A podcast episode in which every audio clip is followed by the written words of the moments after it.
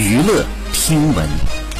关注娱乐资讯。八月三十号，秦牛正威发布长文，谈到两年前和吴亦凡的恋情风波，称当时呢有人带羞辱的话给他转账零点零一元，有人替他申请退学。秦牛正威不否认自己因此获得了知名度与流量，但他称这并非他的初衷与选择，不怕被定义，因为早就接受了被一览无遗。今天终于敞开的把这些话说完，不会再提，也终于彻底的放下，好好的做自己。好，以上就是本期内容，喜欢请点击订阅关注，持续为您发布最新娱乐资讯。